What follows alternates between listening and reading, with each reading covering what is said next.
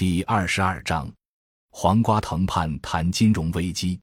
二零零九年十二月五日，相见迎来了十周年庆典。十二月六日，北京西山已是一片萧瑟景象。可山脚下一个大院子，从早上开始就很热闹。在菜园的边上，搭起了两口硕大的灶台，许多学生在这里忙碌着，有的添火，有的切菜，还有人在房间里牵起彩纸。在门上都贴上“喜”字，这里是在布置着一场集体婚礼。这个院子就是梁树明乡村建设中心目前所在地。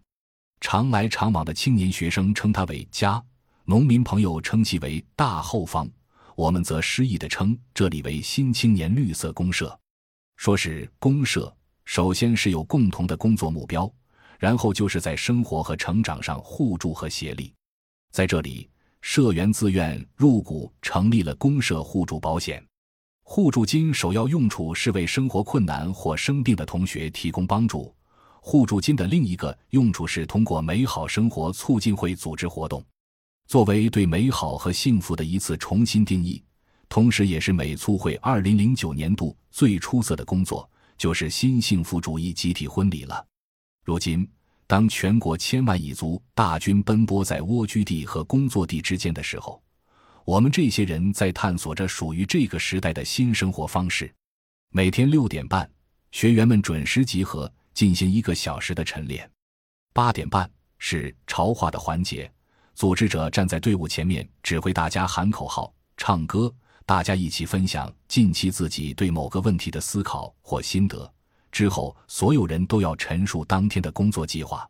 公社生活简单而有序，尽管不乏生活上的小摩擦和小插曲，但这里整体氛围是积极向上的。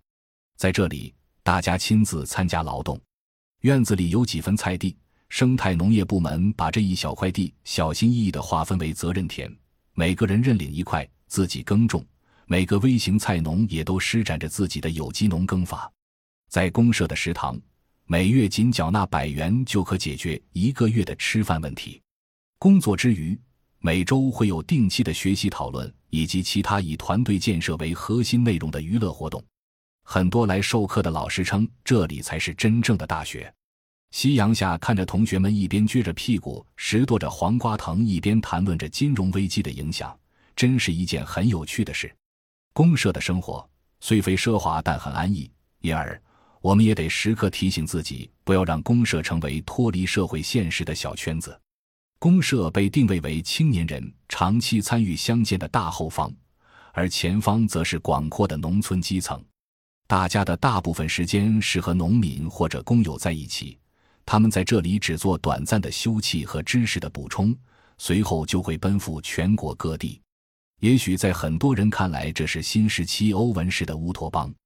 其实。在我们眼里，再没有比这里更能反映和接近社会真实的地方了。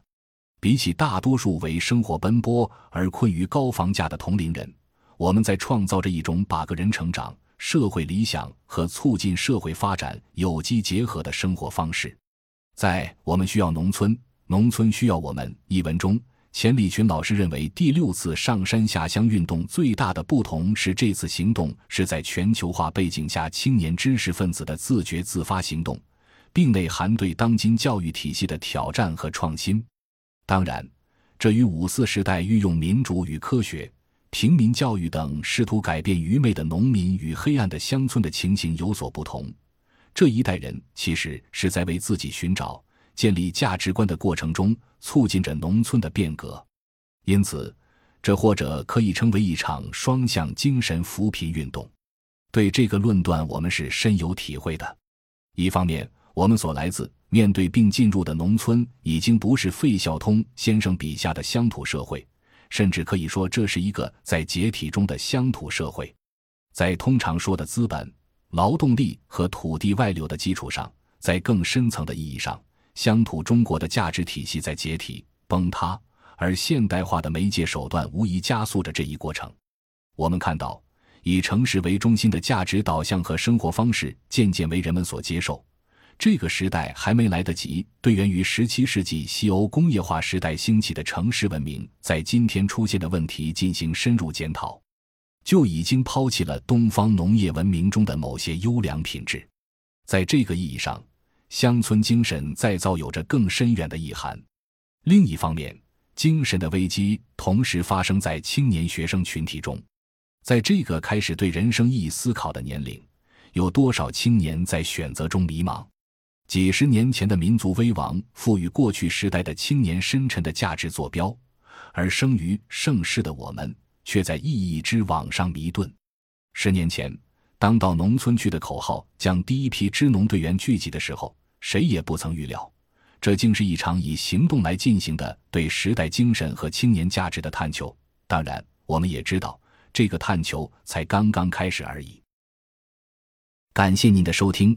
本集已经播讲完毕，喜欢请订阅专辑，关注主播主页，更多精彩内容等着你。